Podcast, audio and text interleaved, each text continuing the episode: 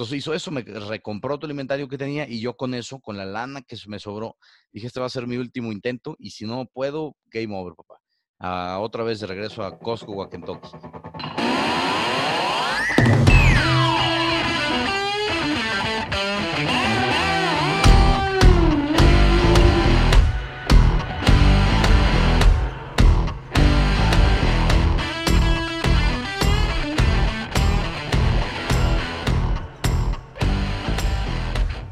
Hola a todos y bienvenidos al podcast Cómodo en Incómodo.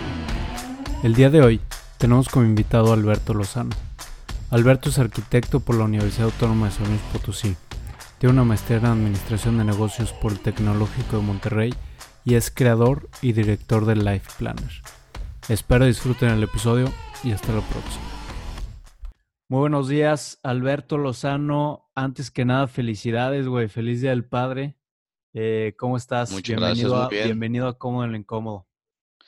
Muchas gracias, mi estimado Mauricio. Muy bien, gracias a Dios. Gracias por el Día del Padre. Sí, efectivamente es mi primer Día del Padre. A ver qué tal. Este, muchas gracias, Mauricio. No, qué, qué chingón. Me imagino que has de estar extasiado, aunque todavía no nace el buen Joaquín, pero ya por aquí lo estaremos esperando. Oye, este, pues bienvenido y muchas gracias por aceptar la invitación, Alberto. Me gustaría eh, empezar a platicar de cómo fue que empezaste tu trayecto profesional, em, o sea, los estudios, porque estudiaste algo completamente, algo completamente diferente a lo que te dedicas ahorita, en el sentido que pues no ejerces como arquitecto, obviamente te, te ayudó a estructurar pensamientos, ideas de cierta manera. Creo que todo lo que vivimos en, en, a lo largo de nuestra vida, de alguna manera se va sumando y en algún momento pues va a salir y nos va a ayudar esa experiencia que vamos acumulando. Entonces, pues si nos podrías empezar platicando, güey, ¿cómo fue que empezaste o entraste a arquitectura y a partir de ahí tu primer trabajo y cómo fue que empezaste eh, trabajando para llegar al punto en el que estás ahorita que ya construiste Life Planner? Pues mira, mi estimado, sí, efectivamente. Yo la verdad, este, fui un caso bien curioso. Yo creo que muchas de las personas eh, que deciden una carrera que estudiar pasan por la misma situación que yo, que no saben bien qué estudiar. Yo estaba entre relaciones internacionales y arquitectura. Este, al final opté por arquitectura. Dije, ¿sabes qué? Vamos a estudiar arquitectura. Y entro primero al TEC de Monterrey. Y me decidí arquitectura porque, según yo, me gustaba dibujar. Es más, me gusta dibujar. Bueno, hace mucho que no dibujo, pero yo me seguiría gustando dibujar. Y de chiquito era bueno dibujando, pero no era algo espectacular, ¿no? Este, pero tus papás te dicen, ay, qué padre dibujas. Dibujo muy padre y punto, ¿no? Entonces entro a estudiar arquitectura al Tecnológico Monterrey, pero obviamente al principio pues es un tronco común, entonces no vi absolutamente nada de diseño. Entro y me ponen a ver redacción, me ponen a ver física, que lo odiaba, me ponen a ver economía, o sea, me ponen a ver 20 mil cosas que nada que ver con la arquitectura, ¿no? Yo así de qué bárbaro, qué, qué, pues qué es esto, no me gusta nada, ¿no? Mi papá me decía, no, es que es este, este es el tronco común, espérate. Y yo dije, no, pues es que hasta el tercer o cuarto semestre voy a empezar a ver temas de arquitectura. No, no me gusta, qué flojera. Obviamente me fue de la fregada porque pues ni lo disfrutaba, ni me gustaba, ni nada, ¿no? Entonces yo estaba como muy, como entre resentido y sin, y sin muchas ganas de hacerlo en el TEC, ¿no? Total, yo contra mis dudas digo, ¿sabes qué? Ya me voy. Este, me quiero salir, no sé qué, me va también de la fregada. Mi papá me dice, fuera porque reprobaste no sé cuántas materias. Y me voy y dice, bueno, ¿sabes qué? ¿Por qué no te metes a la champa? En la champa hay arquitectura y vas a empezar a ver temas de arquitectura desde el primer día. Órale. Entonces me meto y empiezo y digo, wow, esto sí me gusta porque ya me ponen a dibujar arbolitos y casitas y perspectivas y cosas más interesantes para mí, ¿no? Este, estuve un semestre en el TEC, estuve un semestre en la champa y luego ya me voy, este, me dicen, pa, bueno, ya estuviste en la champa, ya viste que sí te gusta, ahora sí, vete a la autónoma, que es muy buena. Y dije, órale, me voy a la autónoma.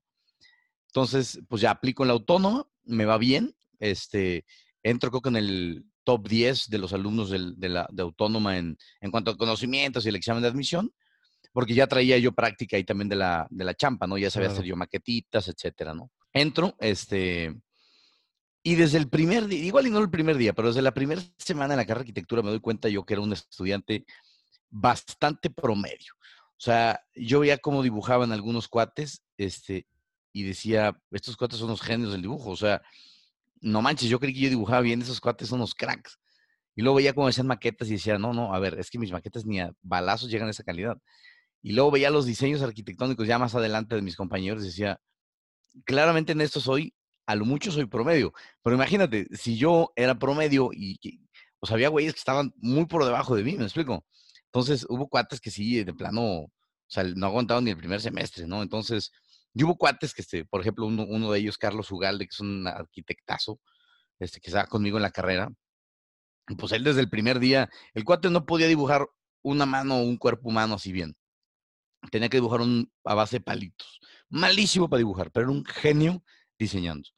Tengo otro cuate que es Salvador Espinosa, que también es muy buen arquitecto, que las dos, era un crack dibujando y era un crack diseñando. Y yo veía, yo decía, pues yo soy más o menos dibujando y más o menos diseñando, entonces era muy promedio, ¿no? En todo. Este, y yo me di cuenta de eso, pero dije, ¿sabes qué? Ya estoy aquí, pues ya, ni modo, ya lo voy a seguir porque pues ya van, este, ya va un año y medio que le estoy invirtiendo esto y, y ya, entonces, vámonos Oye, a no sé si te pasó, güey, porque a mí me pasó esto. Yo todavía no acabo de estudiar. Y mm, entré a ingeniería industrial porque me programaron, no sé quién me programó, que era una buena carrera y hay un chingo de chamba y todo eso. Y realmente nunca me cuestioné, o sea, nunca me paré y dije, a ver, ¿por qué quiero estudiar esto? Hasta hace poquito, güey, hasta que ya, pues ya voy a acabar. ¿Cuántos años tienes? 23, 24, 24. Ya. Sí, sí, sí. Entonces, no sé si a ti te pasó eso. Yo siento que a mí me programaron de, no sé, güey, mis abuelos, mis papás, de cierta manera. O sea, obviamente, pues no, no te van a meter de a huevo, pero yo siento que sí tuvo van mucho que ver. Claro, de que no, es que pues aquí pagan bien, güey. Y me metí a ver carreras mejores pagadas. Órale, ingeniería hasta arriba, no, pues chingue su madre. Ingeniería. Y hasta ahorita ya dije, güey, a lo mejor mm, no me lo hubiera complicado tanto, hubiera estudiado algo también que está un poco general, para que me sirva para muchas cosas, pero no sé si a ti te pasó eso, no sé si sentiste esa como programación. Totalmente, totalmente. Yo creo que sí, me fue como encarrilando a un tema de arte y aparte, nosotros mismos nos saboteamos porque los exámenes de, de estos que te dicen qué estudiar y que, de qué tendencia tienes y pues son súper falseables, güey. Entonces, ¿qué prefieres? ¿Dibujar este, o armar un modelo? No, dibujar. Pues obviamente al final va a salir que eres temas de ese tipo, ¿no? Entonces, son bien falseables esos exámenes. Este, creo que la mayoría de las personas no son lo suficientemente maduras para decidir qué van a hacer con el resto de su vida cuando estudian. Y para los que nos estén escuchando, no te preocupes si no sabes qué estudiar, no te preocupes si estudias algo y a la mitad te das cuenta que no es lo tuyo. Y no te preocupes si ya acabaste de estudiar lo que, que acabaste de estudiar y dices, madres, esto no era lo que yo quería o esto no me gusta o este, esto no me gusta. ¿Me explico?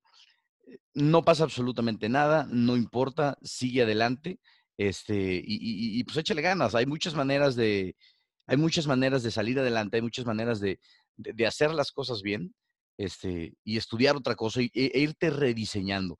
Estaba leyendo un libro hace poco que dice que en unos años, o en parte, en, pues sí, en un par de años, este, las habilidades más importantes van a ser las de capacidad de reinventarse a sí mismo.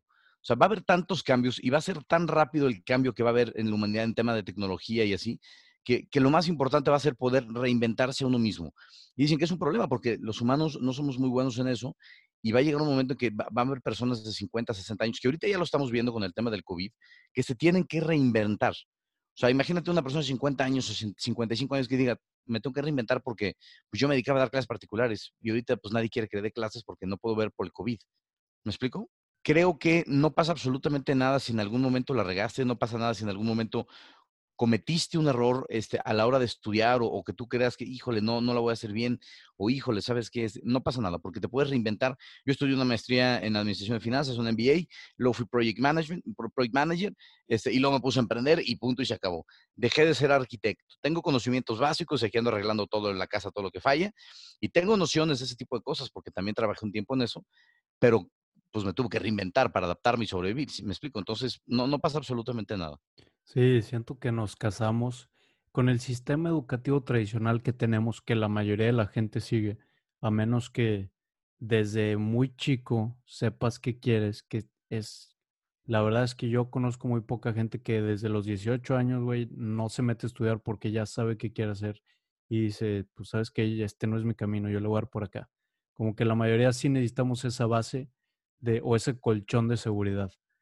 Pero estamos casados con la idea que si estudias medicina, bueno, medicina estaba más específico, pero por ejemplo, ingeniería, arquitectura, cualquier administración, cualquier carrera que estudies, si estudias eso, a huevo vas a hacer eso el resto de tu vida, cuando realmente, o sea, muy poca gente hace lo que estudió. Entonces, creo que sí es buen, buen punto el que comentas y más porque tú ya lo viviste. No, totalmente. Y, la verdad es que creo que estamos a menos de una década de que ya empieza a haber temas de, inteligencia artificial lo suficientemente avanzadas para empezar a reemplazar a personas. Y ya ahorita está pasando, empezar a reemplazar a personas en sus trabajos. Y obviamente, este, pues hay, ciertos trabajos que se sospecha que van a ser reemplazados antes que otros, ¿no? Este, mi carrera personal, yo, lo, he dicho desde hace muchos años, es este, hacer todo lo posible para que el día que haya una especie como de, si hay una inteligencia artificial comercial, poderla pagar, porque yo estoy convencido que este, va a llegar un momento en que las personas que lo puedan pagar y se van a distanciar muy fuertemente económicamente a las que no lo puedan pagar. Y la única manera de mitigarlo va a ser por un tema fiscal o así. Entonces, este, nos tenemos que poner las pilas porque vamos a tener que reinventarnos. O sea, yo ahorita soy arquitecto y soy emprendedor y vendo agendas, pero igual en algún momento vas a decir, ¿sabes qué? Esto es tan obsoleto como querer dar clases particulares en tiempos de COVID. Ahí está leyendo una nota de eso. Eres completa y total y absolutamente obsoleto, compadre. Entonces, y a todos nos va a pasar en algún momento. Entonces, una de las habilidades más importantes que tenemos que empezar a ver es pues la adaptabilidad, cómo podemos reinventarnos y cambiarnos, ¿no? Y eso fue algo que yo este, pues, tuve que hacer pues muy a las fuerzas, ¿no? Después, continuando ahí con, con, mi tragicomedia de vida, este, salgo, termino de estudiar arquitectura, estudio arquitectura, me va más o menos, nunca me pude ir de intercambio por buen promedio, por un promedio bastante mediocre. Y este, salgo y me pongo a buscar chamba y entrego currículums en 200 constructoras y desarrolladoras. Obviamente tu primer currículum es, es, patético, ¿no? O sea, y si más si no has trabajado, no tienes nada. Y mi última opción era llevar este, a mi primo Vicente, ¿no? Que fue el, últimamente el que me contrató. Y ya como última opción dije, si no me acepta mi primo Vicente, voy a buscar trabajo en Costco y adiós. O en algún lado así ya super X, ¿no? En Kentucky. Este, y dije, pues vamos a ver. Y llego y primo, ahí está Vicente. ¿Qué hubo, primo? ¿De qué quieres trabajar? Dije, de lo que sea. ¿Y cuándo puedes empezar? Mañana mismo. ¿Y qué sabes hacer? Pues la neta, muy poquito, pero le echo ganas, no sé qué. Órale, primo, no sé qué. Pues empiezas mañana, no sé qué. Pues ya, llego ya a mi primer trabajo. Obviamente no sabía absolutamente nada. Es impresionante, ¿no? Y ahí estuve cinco años. Estuve un tiempo en postventa, que es atención al cliente, atendiendo los errores que salen en las casas. Este, y luego empecé a hacer mi maestría y empecé a ver que había un chorro de cosas que me interesaban un chorro, como temas de planeación y de finanzas y administración. Entonces empecé a proponer proyectos que al principio obviamente pues a la gente ahí en la empresa no le gustaban, porque pues decían es que este güey es el primo, es que este güey este, va entrando, está súper chavito y está empezando a impulsar una serie de cambios pues que no, están, no son propuestos por los directores y que Vicente le hace caso. O sea, temas de, oye, vamos a, tomar estadísticamente el sistema estadístico postventa o sea, que era contar todos los errores que hay en una casa. Y como hacen mil casas, pues empiezas a catalogarlos. Oye, ¿sabes qué? Este, este, por ejemplo, esta casa, la número dos, es un modelo Onyx y tuvo 10 errores. Tuvo uno en el techo, uno en la tubería, uno en la cocina, uno en el patio, paz, y lo cuentas. A ver, ¿quién la construyó? No, pues el supervisor Juan. ¿Y quién la construyó? No, pues el contratista Pedro. Ah, muy bien. Entonces, esos conceptos, esos errores se le asignan a la casa Onyx, al contratista Juan y al supervisor Pedro. Entonces, pero si eso tú lo multiplicas por 500, 600 o 1000 casas, pues al rato ya tienes unas tendencias clarísimas de qué es lo que le está fallando a cada supervisor, a cada contratista y a cada prototipo, ¿no? Y eso te ayuda muchísimo a mejorar la calidad, pero de la noche a la mañana. O sea, en tema de cuatro meses o tres meses, ya le diste un giro de 180 grados al tema de la calidad en la vivienda. Y ese fue un proyecto promovido, propuesto y promovido por mí. Inicialmente mucha gente no le gustó, este, decían que no, que estaba mal, que cómo, que era imposible. Al final Vicente dijo, va porque va. Se empezó a impulsar y ahorita es la columna vertebral del sistema de calidad que utilizan en esa empresa, ¿no? Y ahí fue cuando dijo, esto está interesante. Entonces, y Vicente me dice, primo, ¿sabes qué? Quiero que te encargues tú del tema de la innovación. Órale. Entonces, quiero ver qué están haciendo en la competencia, qué no está haciendo. Hay que hacer lo que no están haciendo y hay que hacerlo muy bien. A jalar, órale. Entonces me empecé a meter y empecé a ver temas que hacían, que no hacían, y uno de ellos fue el tema de la realidad virtual.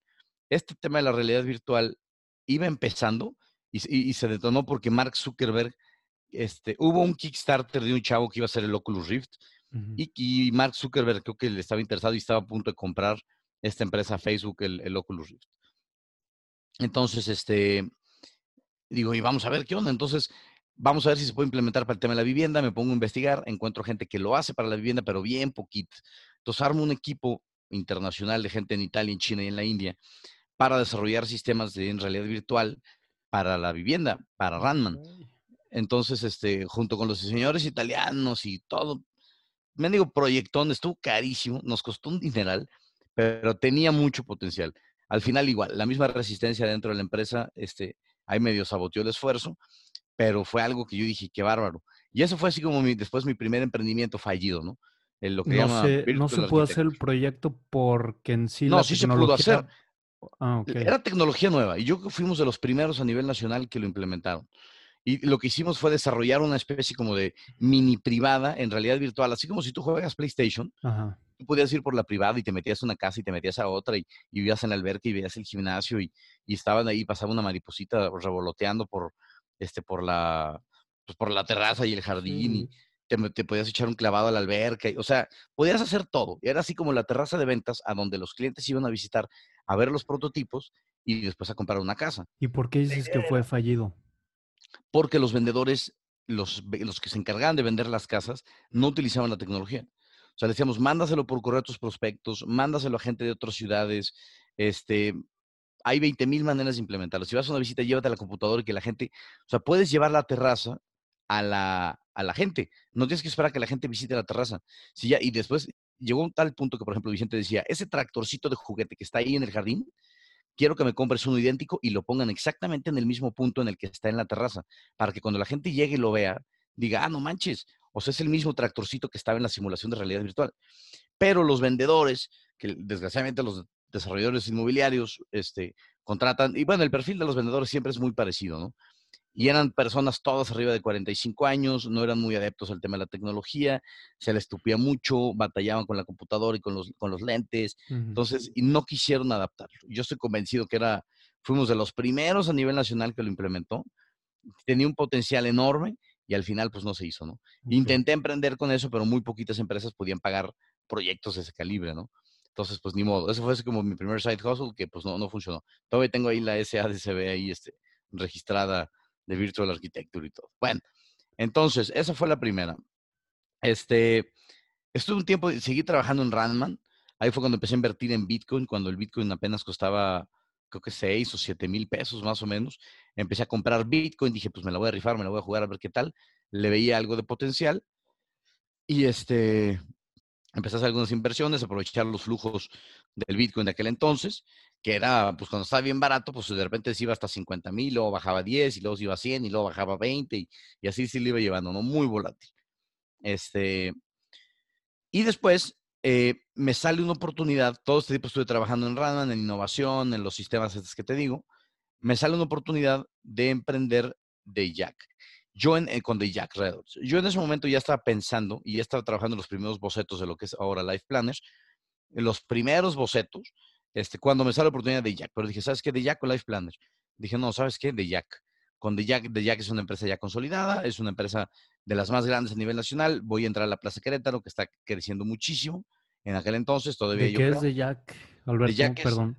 de Jack Radiadores. Es una de las empresas más grandes a nivel nacional de venta y distribución de radiadores automotrices. Que también es una empresa, es, es de un tío mío, es un monstruo, la empresa es gigantesca. Pero él también dice que los radiadores eventualmente, por ejemplo, van a desaparecer por los coches eléctricos, no requieren radiador.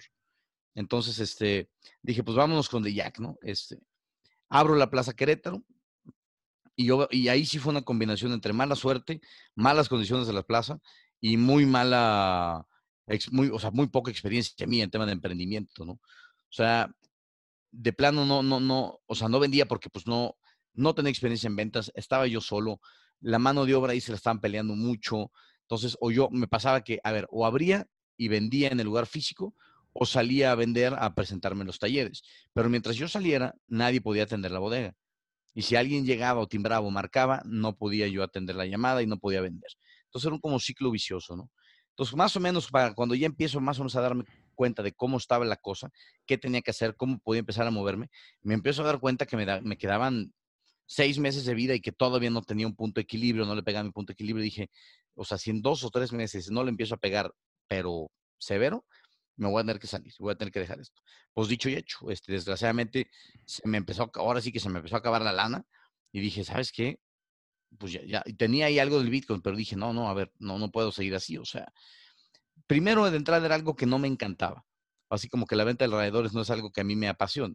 Este, mi tío Roberto también en algún momento dijo, no, pues yo no jamás pensé que yo fuera a dedicar mi vida a vender radiadores.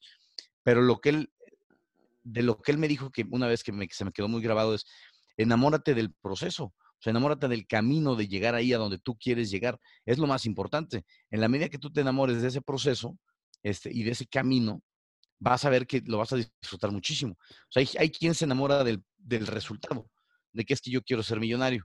Pero pues de aquí a que lleguen, y de aquí a que le peguen, y de aquí a que sea, y de aquí a... O sea, faltan 30 años. Si no te enamoras del camino y del proceso, probablemente te, vaya, te vaya, vayas a empezar a batallar.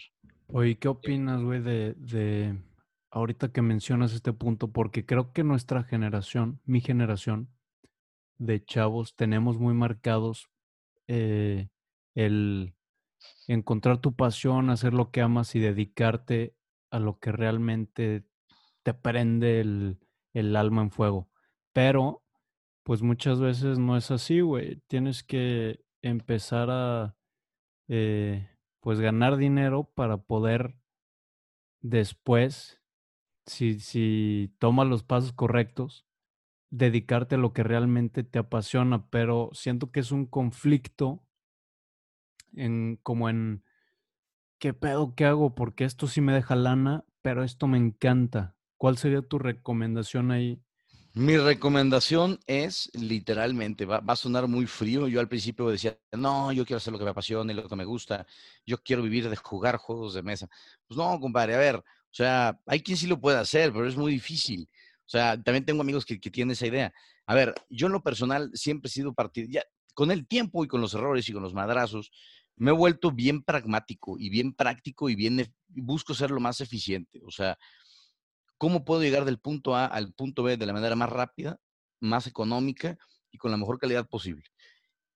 Y me he dado cuenta que las personas que quieren, salen correteando su gran pasión de la vida, sin experiencia, sin conocimientos, sin lana, terminan haciendo algo que odian, algo que no les deja lana y algo que es cero satisfactorio, porque lo que pues porque tienen que comer, ¿me explico? Y luego caen en un ciclo de frustración en el que ahí se quedan. O sea, yo lo que le recomiendo a la raza es, a ver, compadre, está bien fácil, ¿quieres hacer lo que te gusta? Sí, trabaja, junta dinero, o sea, literal, véndele alma al diablo dos o tres años y punto, compadre. O sea, ponte una meta. ¿Cuánta lana necesitas? De ahí es donde entra el tema de las finanzas, saber hacer unas buenas corridas financieras. O sea, tú dices, a ver, ¿cuánta lana voy a necesitar? Por lo menos para el primer año de publicidad, para el primer año de producción de mis productos, para el primer año de, de poder invitarle por lo menos unos tacos a mi novia, este, sin que me mande la fregada porque de plano no tengo lana. O sea, ¿cuánto voy a necesitar? ¿Cuánto tiempo me voy a tardar en juntar esa lana? ¿Cuánto voy a necesitar para producir, digamos, el primer lote de mis productos? O, si voy a vender servicios, ¿cuánto necesito para poder sobrevivir en lo que me voy aclientando? ¿Me explico? Métete una empresa donde paguen bien o haz lo que tienes que hacer para ganar o ahorra o igual te, sabes que voy a poner un puesto de tacos o sabes que voy a trabajar de sacador de copias en un despacho durante cuatro o cinco años y, y voy a ahorrar esa lana y la voy a atesorar para que el día que le pegue al último peso, al día siguiente presentes tu renuncia y emprendas este, o, digo, lo ideal sería que meses antes empieces a desarrollarlo y el día que juntes la lana le pongas play a tu producto y te la rajes durísimo, porque también yo siento que muchas veces la maldición del emprendedor es que este, una vez que emprendes, pues te haces experto en eso que estás haciendo. Pero si no es algo muy, o sea, te empiezas a ser irrelevante para la industria o para algunos segmentos si, no, si no tienes experiencia, ¿me explico? O sea, si yo ahorita quisiera entrar a una constructora, les diría, no, pues hace cinco años trabajé en una constructora. Ay, güey, ¿sí me explico? O sea, yo ahorita soy emprendedor, o sea, Y, digo, hay veces que pienso y digo, no sé hacer otra cosa. Sí, o sea, mucha gente dirá, pues no necesito hacer otra cosa. Pues sí, no necesito hacer otra cosa, pero si me lleva la fregada y quiebro, ¿qué voy a hacer? ¿Sí me explico? Entonces, no es tan sencillo. Quemarlo, llegar a la isla y quemar los barcos, güey. y quemar los barcos, exactamente. Game over, papá. Exactamente. Entonces puede ser un poco terrorífico y de repente es un volado, porque si yo ahorita quiero, digo, Santo, ¿qué hago, compadre? O sea, nadie que yo conozca vende agendas, eh, eh, o sea, oh, está complicado, ¿no? Entonces, yo lo que recomiendo es, haz un plan muy detallado de cuánto vas a necesitar, ponte a estudiar si es necesario. mucha gente que no le gusta el estudio, que dice que flojera, no lo necesito, este, no, así, debe de haber otra manera, voy a contratar a alguien para que haga eso por mí. A ver, compadre, no. O sea, cuando vas emprendiendo, tú tienes que hacer absolutamente todo. O sea, si tú tienes que ponerte a estudiar administración, contabilidad, finanzas, costos, lo tienes que hacer tú. Porque si tú empiezas a contratar a personas para que lo hagan por ti, cuando vas empezando, pues se te va a caer la lana en eso o nunca vas a arrancar. Dice, a ver, el, contador me va a cobrar 25 mil pesos al año. Tengo que juntar 25 mil pesos para el primer año. El de productos, tanto, y el tanto, y tanto, tan, ta, ta, ta, ta, ok, voy a tardarme 15 años en arrancar probablemente dentro de 15 años, cuando ya tengas la lana, tu producto sea completamente irrelevante. O tu servicio ya haya cambiado de especificación, ya hay algo nuevo y mejor, una nueva especificación, alguna nueva norma o algo, ya eres irrelevante. Entonces, muchas veces yo veo que es bien curioso que los emprendedores quieran contratar a alguien para que les haga muchas cosas que ellos deberían hacer. La atención al cliente, tú, papá. Oye, que las ventas, tú. Sal a vender tú y trata a los clientes tú y atiéndelos tú. Y nadie los va a tratar mejor que tú. Entonces, es un tema bien, bien complicado, ¿no? Yo en lo personal, eso es, eso es lo que yo recomiendo. Hacer un muy buen plan, ahorrar todo lo posible, venderle todo al diablo un par de, años, si es necesario, juntar la lana y empezar. Vámonos, poco a poquito. Y lo que le llaman el bootstrapping, que es hacer lo más posible con lo menos posible. O sea, si te puedes conseguir, si puedes trabajar con los programas gratuitos de Office de Google, por ejemplo, que es el, G Suite, el Word, el, el Excel, etcétera, y son gratis, úsalos si puedes conseguir este, de esos sistemas, yo por ejemplo, trabajo con un sistema que se llama Airtable, que te dan 10 dólares por cada persona, 10 dólares en moneda de ellos digital, digamos, por cada persona que se inscribe a Airtable. Pues, ¿qué he hecho? He metido a miles de personas y llevo tres años trabajando con ese sistema, con la versión Pro, sin pagar un peso. Ahora fui a dar clases y le dije a todos los alumnos, ahora inscríbanse, los enseñé a usar la herramienta, pero obviamente pues toda la lana que, que, que el sistema me aporta, esos 10 dólares, exactamente, y con eso pago la anualidad mía y de mi equipo, ¿no? Y así es, así es, cuando vas empezando, así es. Hay que hacer el bootstrapping famoso este, y gastar lo menos posible, ¿no? Este, eso es lo que yo recomiendo. Sí, fíjate que luego nos quedamos muy enganchados. O es que empiezas a ganar lana y dices, no mames, ¿qué hago, güey? ¿Qué hago con esta lana? Porque nunca nadie, te, o por lo general no se nos enseña a manejar dinero y cómo empezar a administrarte, en dónde vas a empezar a invertir, que si un fondos en deuda gubernamental, que si voy a hacer un guardado de emergencia, que si voy a... Entonces, pues empezamos... Finanzas personales. En tu, finanzas personales, güey, que yo en lo personal, yo nunca me había sentido de alguna manera en control de mi vida hasta el año, finales del año pasado que empecé a leer y empecé a tomar control, digo, lo que puedes, obviamente lo que puedes controlar, pero hasta antes de eso, no, no me sentía como en control de mi vida, güey. Como que nada más iba, em, pues en el río loco, güey. En una dona en el río loco ahí rebotando, güey, con las piedras. Nada más vas con la corriente. Entonces creo que sí es un punto importante. Y pues lo que dices, ponerte metas, porque si no te pones metas, o sea, si no defines algo que quieres hacer, se te va la lana en pura estupidez porque... Déjate la lana a la vida, güey. Sí, sí, o la vida. Claro. Sí, sí, sí. Fíjate, yo siempre he pensado eso. El paso número uno es, y, es algo que nadie te dice. O sea, yo, yo cuando me siento muy estresado o, que tengo miedo de algo o estoy muy estresado por algo, digo, a ver, toma el control de algo, de lo que sea.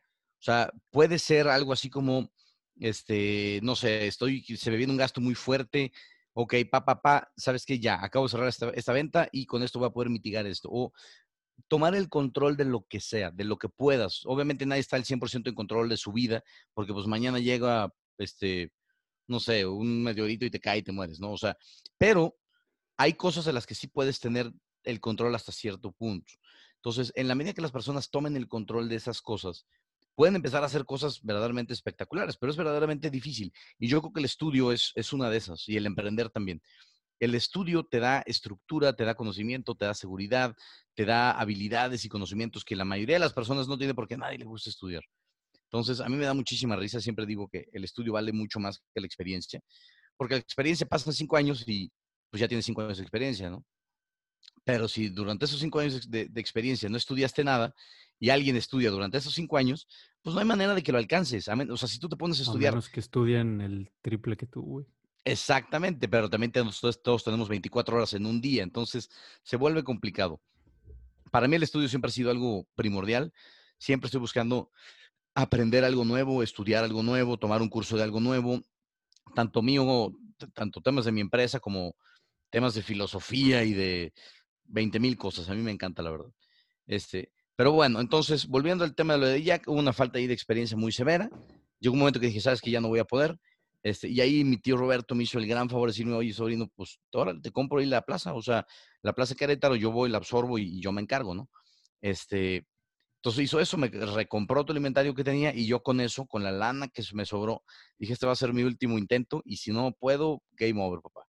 Otra vez de regreso a Costco o a Kentucky. Este, y dije, ¿sabes qué? Pues vamos a poner Life Planner, ¿no? Entonces, eh, con esa lana empiezo a investigar, empiezo a trabajar en el diseño, saco el primer lote y saco el primer lote que me llega por ahí de diciembre del, creo que fue el 2017. Eh, y en enero del 2018 me hablan de Shark Tank México porque querían que presentara mi producto. El primer lote no se me acabó, no vendí, ponle tú que eran mil unidades, se debe haber vendido unas 600, 700 pero después llegó el tema de Shark Tank y ahí fue donde me consolidé. Y fíjate, a esta fecha, el día de hoy, 22 de junio del 2020 que estamos grabando, cerca del 50% de los pedidos que me caen caen referenciados por Shark Tank, por el programa. Entonces, un, es muchísimo, ¿no? Entonces, fue, para mí fue un game changer. Este, si no hubiera salido en Shark Tank, quién sabe si Life Planner seguiría existiendo, no lo sé.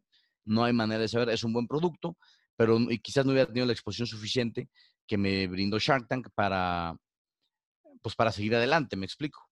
Igual me hubiera quedado pues a medias en el proyecto y lo hubiera tenido que matar por, por falta de ventas, como le pasa a la mayoría de las personas e inclusive le pasa a muchos proyectos que van a, Shark Tank, que, ellos se quedan confiados esperando la inversión y cuando no llega, pues se desesperan y, terminan quebrando, este, en espera, ¿no? Para mí yo lo veo y digo, ¿sabes qué, compadre? Pues, pues si quebró tu empresa antes de que llegara la inversión, pues igual no era tan buen negocio, ¿me explico? O sea, digo, si es mi empresa y está a punto de quebrar y yo estoy esperando inversión de, de, estos inversionistas, pues sabes que hago otra cosa y, hago que sobreviva, me explico. Y si no llega la inversión, ni modo, pero pues no te dejas. Digo, yo entiendo que hay muchas veces que te, que te ganan las circunstancias y no puedes, pero salió una nota en, proceso que como tirando la Shark Tank de que no, no daba la inversión a tiempo para que, a ver, ¿cómo que no da la inversión a tiempo? O sea, o sea yo creo que lo hacen hasta adrede. Se tardan dos o tres años a ver si sigues vivo. Y si sigues vivo, le entran. Y si no, pues lo siento, compadre, pues eras. ya, no, me interesa. Que viendo eso, el, viendo el programa no sabes eso. Yo no sabía que se tardaban tanto en, en pues checar todo, revisar números que realmente sí estés teniendo las ventas que dijiste en el programa. Incluso los episodios, güey, se supone que, eh, o bueno, en la tele, en, en YouTube, salen videos de 15 minutos, pero estás metido ahí Dos, horas, güey, no sé cuánto. Sí, sí, sí. Entonces, no sé si podrías este, compartir o hablar un poquito más, güey, de...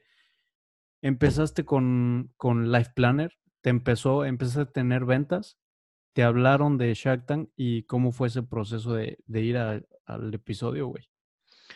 Me hablaron de Shark Tank, yo al principio pensé que era un fraude, dije, estos güeyes me quieren levantar o algo, porque no, pues aquí está tu maqueta, aquí está tu boleto de avión, aquí está tu reservación, y dije, no manches, ¿qué onda? Total, llego, pasan por mí al aeropuerto, este, me recoge un güey que lo único que tenía era una sudadera con un tiburón. Dije, madres, güey. Dije, bueno, sorry. Yo iba ahí mandando la ubicación en tiempo real a mi hermano porque dije, si me levantan, pues mínimo sepan dónde, dónde ando, ¿no?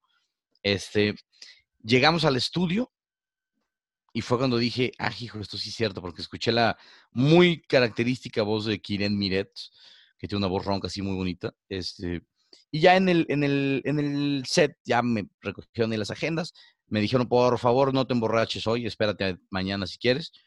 Y listo, Entonces fue cuando dije, santo Dios. esto sí es en serio y no he hecho mi tarea. Entonces me fui al hotel, comí y me puse a estudiar. Híjole, yo creo que si llegué a la Ciudad de México como a la una, comí a las tres, estudié de 4 a 11 de la noche. Y, lo que hice fue una recopilación, digamos, no estadística, porque pues en realidad no, no, no fue tanto, pero vi muchísimos episodios, saqué una relación de a quién le dijeron que sí, a quién le dijeron que no, por qué le dijeron que sí, por qué le dijeron que no, quién le dijo que, que sí, quién le dijo que no, qué enfoque tenía cada uno de los tiburones. Y lo que hice fue decir, ¿sabes qué? Definir mi estrategia. Desgraciadamente, cuando yo grabé no estaba ahí Elías Ayub, que inicialmente yo había dirigido mi estrategia a él, pero pues no estaba, ¿no? Entonces, pues ni modo. Estaban Rodrigo Herrera, Carlos Bremer, Marcos Santos, Patricia Armendáriz y Luis Harvey. Mi plan B era Rodrigo Herrera o Carlos, o Carlos Bremer, pero después con la oferta que, recibí de Marcos Santos y Patricia Armendáriz, decirme más por ese lado. Entonces, para mí Shark Tank, a mí Shark Tank pues, me cambió la, vida y, el trabajo. Eh, fue una experiencia muy padre, muy estresante. Sí, efectivamente estás dos horas ahí grabando. Ah, ves paramédicos ahí que dices, ¿por qué los paramédicos? No, pues hay gente que vomita, que se desmaye, que santo Dios. O sea, los nervios, ¿no? Pues sí, es un de doble filo. O sea, Shark Tank puede ser muy padre, pero pues también puede ser muy feo, porque si te dicen que no, pues dicen que no en televisión nacional. Y quedas en ridículo en televisión nacional. Y hay muchas personas que últimamente, pues ahí se, o sea, si tú buscas muchas de las empresas de Shark Tank ahorita, ya no existen. O sea, que fueron a Shark Tank y dijeron que no, ya no existen. O sea, es tan tanto el impacto que yo creo que, pues adiós, compadre. Claro, hay muchas empresas que les dicen que sí, que sobreviven. Pues Life Planner es, un, es el ejemplo de uno de ellos, ¿no? De hecho, ahorita en este proceso, te digo ahorita 22 de junio del 2020, ahorita estamos empezando el tema de la auditoría. Entonces, ya bastante tiempo después, pero pues yo digo, pues a ver, ya sobreviví, pues adelante, ¿no? De eso se trata, o sea, de, de, invertir en empresas sólidas o en empresas por lo menos que han sobrevivido el, pase, el paso del tiempo. Cuando lleguen estos inversionistas, pues van a ver que Life Planner ya no nada más hace agendas, ya también hace estrategia digital, tiendas en línea, producto de la exposición que tuve por Shark Tank. Mucha gente me dice, yo también quiero este, esas campañas, yo también quiero una tienda en línea, yo también quiero que me vean. ¿Cómo le hago? Ah, pues yo te digo, me explico. Entonces, y eso también me hizo a mí, en parte me hizo sobrevivir. Oye, en el capítulo hubo mucha gente que te dijo que diste una gran parte de tu empresa, güey. Un porcentaje muy grande. ¿Cómo... Pues era una empresa que no valía nada. Pues era una empresa que llevaba dos meses vendiendo. ¿Sí me explico?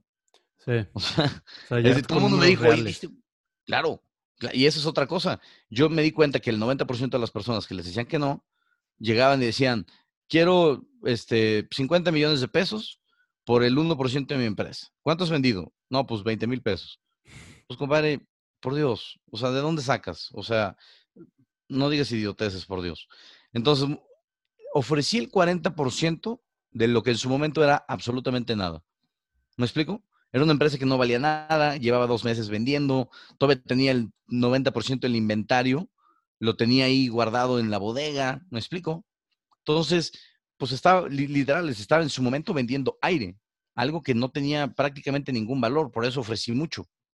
¿Sí me explico? Y por tampoco. Yo no necesitaba esos 280 mil pesos que les pedí. Yo en ese momento vendía mi coche y sacaba 280 mil pesos. ¿Me explico? Lo que necesitaba era sus contactos y, obviamente la exposición que te da Shark Tank a nivel mundial, porque también hay gente en Colombia que me escribe, en Perú, que me escribe, oye, yo también quiero este, ser distribuidor de Life Planner. De hecho, ahorita estamos empezando en Colombia y andamos en pláticas ahí con Perú. Entonces, es un tema bien interesante. Es bien fácil juzgar sentado al otro lado de, de la televisión, ¿no? Y también al que le dicen que no Ah, jaja, qué idiota, yo lo hubiera hecho diferente. Ay, quiero ver que te pares, papá. Hay mucha presión, hay mucha fricción ahí cuando estás ahí, es mucho nervio, estás dos horas ahí parado, te bombardean. Hay un bombardeo ahí de, o sea, de contable o financiero, o sea, que te hacen la misma pregunta, pero de diferentes maneras, y, de ahí se agarran, cometes un error y de ahí te agarran, ¿me explico? O sea, sí tienes que tener tus números muy bien repasados. Y al final, pues tuviste un muy buen deal, güey, como dijiste con, con Patricia y con Marcos, ¿no? Y con Marcos, sí, efectivamente. Y últimamente, yo en este momento me podría rajar. Hay muchas empresas que se rajan ya a la hora de firmar.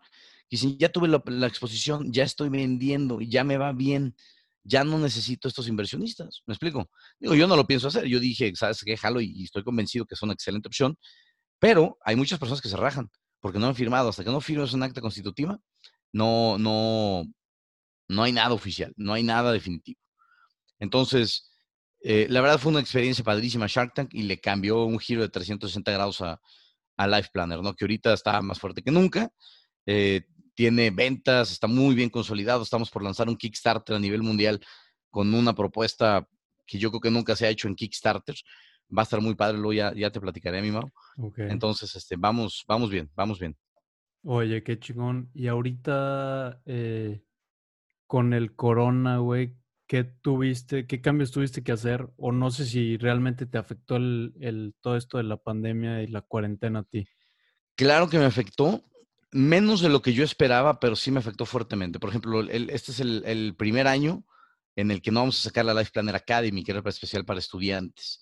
¿Por qué? Porque muchas de las escuelas me dijeron, ¿sabes qué? No sabemos ni siquiera si vayamos a abrir este, reinscripciones para físicas que vengan a la escuela el año que entra, o igual iba a ser todo digital. Yo dije, santo Dios, solamente cerré un proyecto los que generalmente cierro en la Academy para escuelas y pues no lo pude hacer, entonces nada más hice ese proyecto, ¿no? Eh, fuera de eso, muy poco, este, lo mucho también te digo, hago páginas web, tiendas en línea, estrategia digital de marketing, etcétera. Entonces eso pues es digital, ¿no? O sea, cierto distanciamiento con mi equipo de trabajo, nos turnamos para ir a la oficina en los momentos más fuertes de la pandemia, nos turnamos. Eh, ahorita ya es, vamos, nos seguimos turnando, pero ya no tanto, ya, convivimos un poco más. Últimamente somos, somos pocas personas en la oficina y, y, ahí estamos, ¿no? Pero, pero, pero sí, sí, sí hubo cierto, cierto impacto, aunque no tanto por el ser digital. ¿Qué es lo que te digo? La gente se va a tener que empezar a readaptar, a encontrar, a ver, esto ya es obsoleto, ¿qué tengo que hacer? Sí, es una habilidad que va a ser muy valiosa más adelante. Creo que con esto Digo, ya obviamente todos nos pudimos dar cuenta. Quedaron expuestos muchos negocios que, pues no, realmente ya no van a ser rentables. El modelo de negocio que traen ya no va por ahí. Las cosas están cambiando un chingo. Ahorita todo lo del e-commerce, todo lo digital, como dices, pues va para allá. Y mm, creo que el, el tener esa habilidad de adaptarnos es importante y, pues es, como dices, es lo que vamos a tener que vivir, güey, porque ya los, las máquinas van a hacer todos los trabajos que vayan a tener que ser repetitivos, güey. Las cosas físicas, las cosas pesadas, las cosas que, pues ahorita. No, y no solamente eso, lo contable. O sea, los abogados. Ahorita ya hay un, un robot abogado, por ejemplo, que dices, el problema de un juicio, si es enorme, te bombardean con papelería y de aquí a que tus en Estados Unidos los paralegals lean todo eso y lo repasen y todo eso, pues pueden pasar días. Hay robots que lo leen en media hora y te dan una síntesis clarísima y súper bien hecha. Analistas financieros también, que analizan el desempeño de las acciones a través del tiempo en la bolsa de valores y te dan un análisis casi perfecto. Entonces, hay muchas cosas que se van a empezar a reemplazar. Entonces, este, y hay cosas que, por ejemplo, lo que nunca se va a reemplazar. Bueno, yo pensaba que los barrenderos y ya también hay rumba. Entonces, este, no sabemos para dónde vaya todo esto, pero sí esa capacidad de readaptarse va a ser valiosísima. Sí, fíjate que estaba escuchando la semana pasada un podcast de, no sé si has, escuchado el podcast de Joe Rogan. Tuvo un invitado, güey. Es, Joe Rogan es un ex, ah, bueno, no, sigue siendo comentador de la UFC, fue, es comediante, es un güey, a mí se me hace muy inteligente y tiene, es el podcast número uno a nivel mundial acaba de cerrar un trato con Spotify de 100, 100 millones de dólares por tres años por darle exclusividad de su podcast a esa plataforma. Entonces el güey está perrísimo.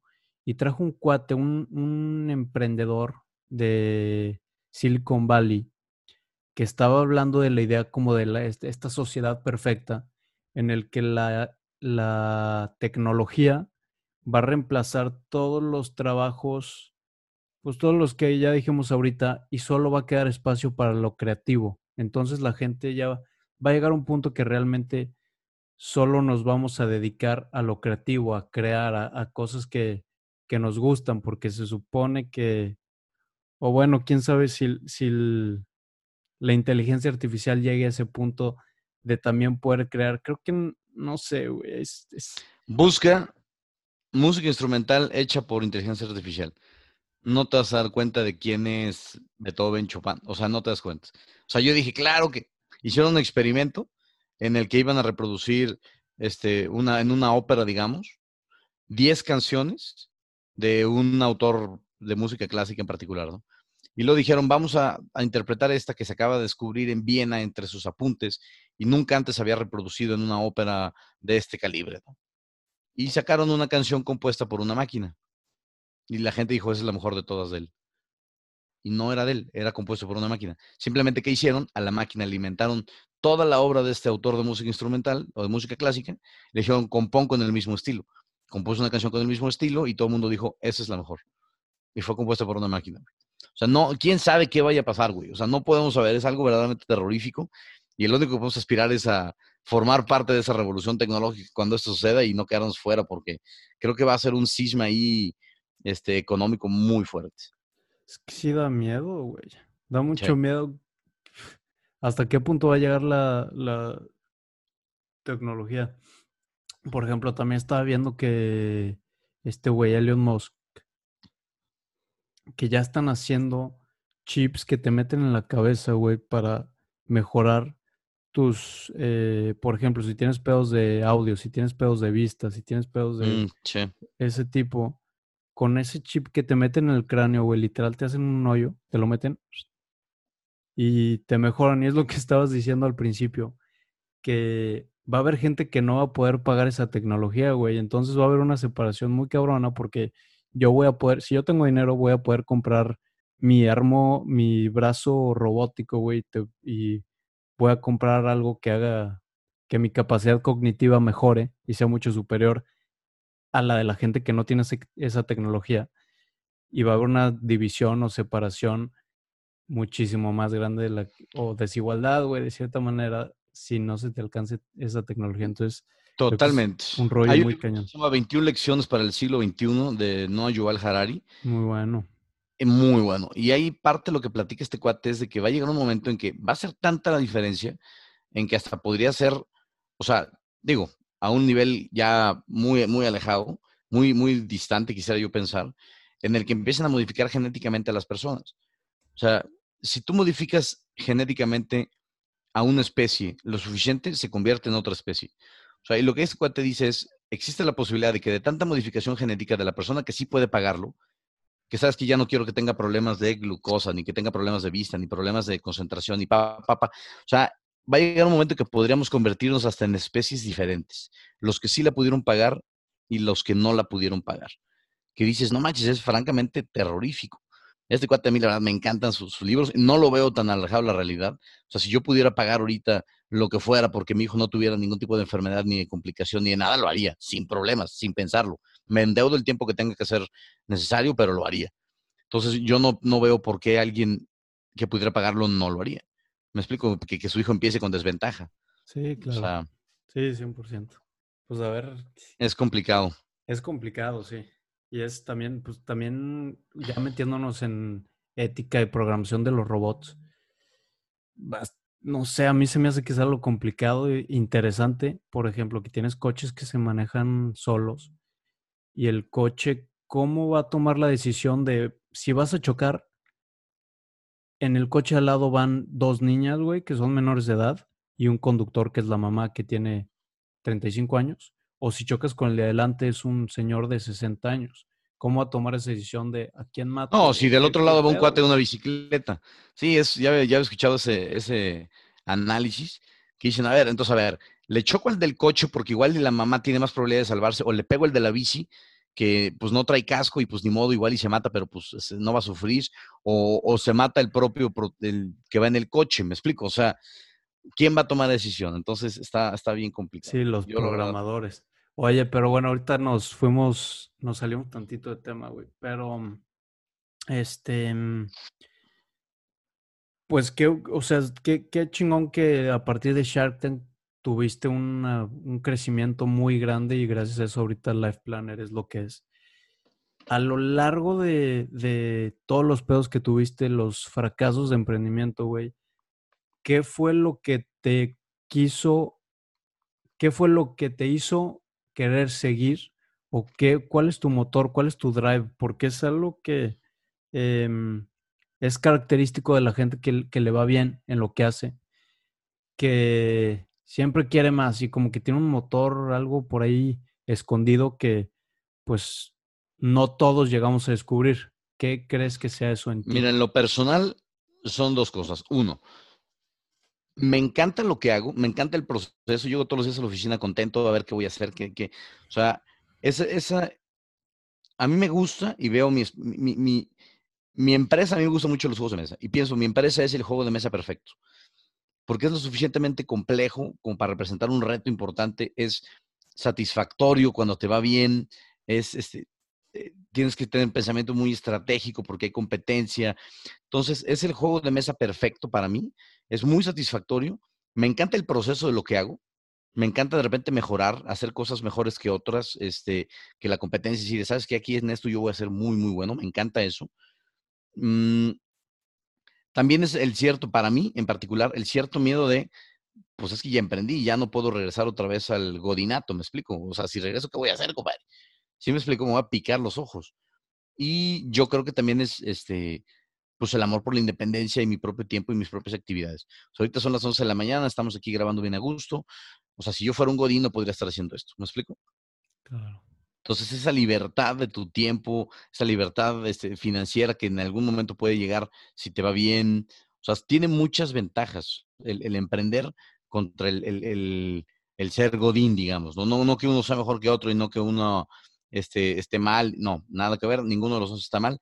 Sin embargo, en lo personal creo que el emprendimiento conlleva muchísimo más reto, muchísimo más responsabilidad, muchísimo más frustración. O sea, es algo hasta complicado. Yo no sé por qué, francamente, la, mucha gente, digo, lo entiendo porque yo lo hago, pero emprender es bien difícil, es bien complicado, es muy estresante, es muy desgastante. O sea, tiene una serie de desventajas que la persona promedio que trabaja en una empresa no tiene, porque él llega a las 9, se va a las 5 o a las 6 y game over, se acabó, papá. O sea, recibe su sueldo quincenalmente, recibe sus bonos, sus aguinaldos, sus prestaciones y puntos, ¿no?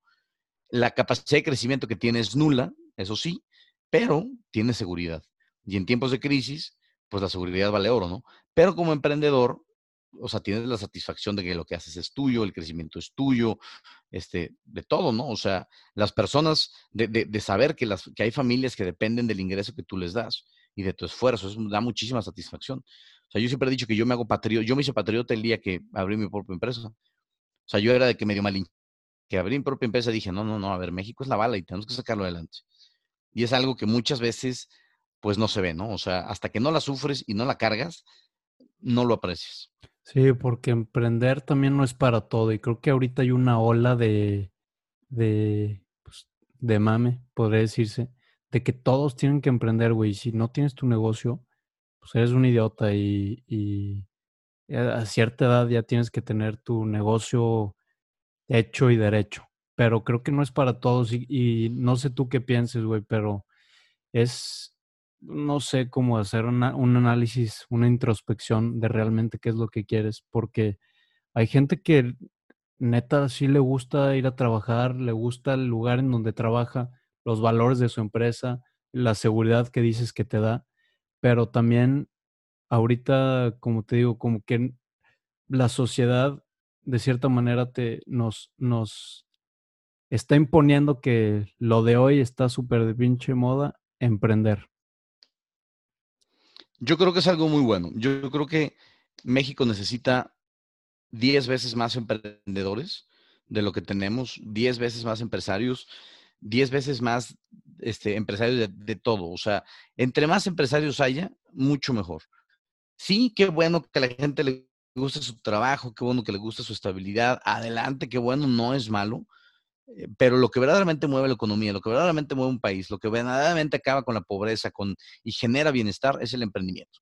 O sea, los salarios que tú puedas dar, las prestaciones que tú puedas dar, los seguros que tú puedas brindarle a tus, a tus empleados, el crecimiento, las enseñanzas, este, los valores que les puedas inculcar a tus trabajadores, eso es lo que verdaderamente mueve, mueve, mueve a México. No, no, no, no ideas estúpidas, populistas, no, a ver, o sea, la persona que se levanta todos los días y se la rifa y, invierte su lana y, se la juega todo por el todo, jugándose quedarse en la calle, eso es lo que verdaderamente mueve a México. O sea, la clase, va a sonar medio raro, pero la clase media que pone su negocito y anda ahí pagando sus impuestos. Y las grandes empresas sí generan muchos empleos, una chulada y todo eso. Yo verdaderamente creo que sí deben de pagar impuestos, pero sí también tienen que condonárseles porque si no, pues no pueden ser competitivas, ¿no? Y si quiebra la gran empresa o decide irse a otro lado, va a dejar a todos sus empleados pues en la calle, ¿no? Entonces, creo yo que está muy bien que la gente, que, que, que haya cierta, no presión, sino que bueno que esté como de moda emprender, no es para todos y no es una carrera. O sea, en el momento que te empieza a comparar y yo volteo a ver a mi competencia y digo, híjole, el día que yo venda dos millones de agendas, pues sí, compadre, pero a estos cuates llevan ahí, este, no sé, es una empresa familiar que lleva haciendo los 50 años, papá. O sea, te faltan otros mínimos, otros 50 años. Y quizá tu hijo, si se dedica a esto, este, pueda tener esos privilegios o esas ventajas o esos, em, em, este, no sé, posicionamiento a nivel mundial tan grande como esta otra empresa, que es monstruosa, me explico. Pero para el que va empezando desde abajo, ojos, eyes on the price, como dice este cuate, no, me acuerdo el autor de este libro, eyes on the price de negociación, eh, y, adelante a chingarle, a trabajar duro todos los días, levantarse temprano y, darle duro, o sea, no, quedarse con la envidia, ¿no? Ni con la, la aspiración de quiero ser. ¿Y crees que todos nacen con esa capacidad de emprender o es algo que vas desarrollando? ¿Naces o te haces? Todo mundo nace con cierta capacidad de independencia, porque pues no dejamos de ser mamíferos, bípedos, vertebrados. Este, sin embargo, creo que eso se ve mucho en casa. O sea, yo lo que he notado es donde hay familias donde el papá no, no emprendió, los hijos tienen muy poca probabilidad de emprender. Y donde hay una familia donde el papá emprendió, o el abuelo, o algún tío, o hay una cultura de emprendimiento presente, los chavos empiezan a ver y se les empieza a meter la semillita. Que es bien difícil de matar esa semillita del emprendimiento, ¿no? O sea, cuando una vez que emprendes y empiezas a ver y te empieza a gustar, es bien difícil que la gente, pues no te guste, me explico. Pero también hay mucho miedo, hay mucho, este, como fobia, hay mucho inseguridad de que no le, no le puedo entrar, etcétera, me explico. Es complicado. Sí, sí, sí, 100%. Y pues sí, a lo mejor cuando empezamos a entrar o empiezas a entrar al, a ese círculo eh, vicioso, ese círculo de rata de... La rat Sí, que empiezas a inflar tu estilo de vida en un punto que necesitas ese sueldo, necesitas ese salario y no te puedes salir. Y obviamente las empresas eso le tiran, o sea, le tiran a eh, pagar unos buenos sueldos para, o sea, le vendes literalmente todo alma al diablo, ya no te puedes salir. O sea, ya llega un momento en que tienes un nivel de vida tal que ya no te puedes salir y las empresas te tienen ahí en la carrera rata y no te puedes salir. Va a llegar un momento que se te va a acabar la pila, te van a cambiar y te van a dejar en la calle. Entonces, esa es una de las ventajas del emprendimiento. O sea, que si inviertes bien tu lana, si le haces bien las cosas, este, tienes muchísimo potencial de, que te vaya bien, de que poder sobrevivir, de poder jubilarte bien, etcétera, ¿no? O de pagar esa famosa inteligencia artificial que quizás en algún momento vaya a ver y este y, formar parte de esa como revolución y no quedarte atrás, ¿no? Claro. Oye, Alberto, pues llevamos un, hablando un buen rato, güey. Me gustaría hacerte eh, como conclusión hacerte unas preguntitas en formato, yo te hago la pregunta, tú te extiendes lo que quieras, güey, eh, y pasamos a la siguiente pregunta. Van a ser nada más tres preguntas, básicamente. A ver. Em, la primera sería, tienes un espectacular, güey, en la calle más transitada de México. ¿Qué pondrías en ese espectacular para que la gente viera? O sea, ¿cuál es tu mensaje a México o al mundo? Santo Dios. Si tuviera un espectacular en la calle más transitada del mundo, ¿qué pondría? Yo creo que primero pondría mis redes sociales porque francamente me interesa más que tener mis redes sociales para captar su información. Pero, eh, no sé, quizás pondría algo así como, como, ¿qué estás haciendo con tu vida? O sea, el mensaje de Life Planner y la misión de Life Planner es que la gente aprenda a hacer un plan de vida y tenga un plan de vida y viva con un plan de vida. Y muchas veces a mí me ha funcionado regañar a mis clientes y exponerles la idea de, ¿sabes qué? No tienes un plan de vida, compadre. Probablemente no sepas ni a dónde vas. Y, lo, peor de todo es que muchas veces así es. La gente no tiene ni idea de qué está haciendo ni a dónde va. Va por la vida sin ningún ritmo, ningún rumbo este, fijo. O sea, va por la vida como si nada y vive como si no pasara nada. Entonces, les pondré algo así como, ¿qué estás haciendo con tu vida, papá? y esperar que la mayoría dijera, no, pues sí tengo un plan y tengo un propósito y, estoy haciendo esto y quiero hacer aquello. Ojalá, pero desgraciadamente la mayoría de las personas no nos enseñan a planear más allá del próximo viernes. Entonces, es un problema. Yo pondría eso. Sí, y creo que es algo que no despiertas, güey, hasta que no te pasa algo, pues, no sé, a lo mejor eh, un accidente, un, una enfermedad, algo un familiar. Creo que eso es ese despertar de, no mames, ¿qué estoy haciendo con mi vida? Es Mm. este, pues sí, no sé, a, a- a base de alguna experiencia por lo general negativa, güey, Eh, creo yo. Yo tengo una teoría que las personas que les dan las crisis de los 20, crisis de los 30, crisis de los 40, son personas que no saben qué están haciendo con su vida. Ayer platicando con mi hermano, precisamente me decía, no, me decía, es bien padre estar a los 30. Le dije, sí, si estás haciendo las cosas bien, sí. Y me dice, sí. O sea, yo coincido en que las personas que les dan crisis de los 20, de los 30, de, los, de todo lo que sea, porque ya se inventan crisis cada dos años, son personas que no están haciendo nada con su vida, que no saben qué están haciendo, que no, no tienen ningún propósito, no tienen ningún valor en su vida, no están aportando nada. Sí, y eso es una de las reglas de, no sé si conoces a Jordan Peterson, es un profesor de la Universidad de Toronto, es muy bueno, tiene contenido muy bueno en redes sociales. Ya de hecho en el primer episodio del podcast, Monse Ortuño recomendó su libro, que está muy bueno, y dice que el primer paso para como encontrar algo meaningful, algo con sentido, es hacerte responsable. Y creo que es, lo- es algo también lo que decías al principio del- del- de la plática. Hacerte responsable y hacerte accountable. O sea, toma responsabilidad sobre las cosas y lo que te está pasando, güey. No digas que es cu- culpa de alguien más, porque pues así no, no vas a llegar a ningún lugar. Es tu Toma el y- control, y, totalmente. toma control. Sí. Entonces creo A que ver, la pues, siguiente pregunta, mi estimado. La siguiente pregunta este, sería, te vas a morir en un año, el 22 de junio del 2021. ¿Qué cambiarías, güey, en tu vida? ¿Qué cambiaría en mi vida? Mm, Pues yo no creo que cambiaría nada. Yo creo que lo que haría sería ponerme las pilas para dejar a mi hijo bien acomodado y, y dejar las cosas en orden. La verdad es que no, no, no soy alguien que se arrepienta de muchas cosas. La verdad es que estoy muy feliz con lo que hago. En este momento de mi vida soy feliz. Creo que la felicidad es pasajera, va y viene. La felicidad son momentos, no es un tanto un estatus. eh, pero no cambiaría, cambiaría, no sé, ahorita no se me ocurre absolutamente nada. Quizás saldría más de campamento, quizás, pero me enfocaría más en lo que tengo que hacer que lo que ya hice.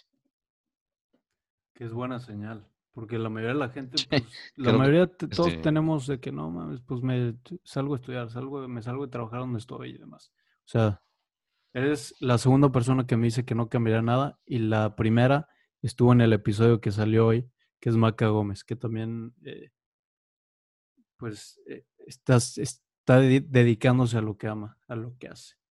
Eh, la tercera pregunta, Alberto, sería, ¿cuál es el mejor consejo que te han dado y por qué? ¿Cuál es el mejor consejo que me han dado y por qué? Mm, Yo creo que el mejor consejo que me han dado es el que te digo que me dijo mi tío Roberto, que se me quedó muy marcado, que es el de enamórate del camino y del proceso, que también me acuerdo que coincide con lo que decía Gary Vee, este cuate que en Instagram. Eh, enamórate del proceso. O sea, si te enamoras del resultado, es muy difícil que, logres persistir el tiempo suficiente para, llegar al punto donde quieres llegar.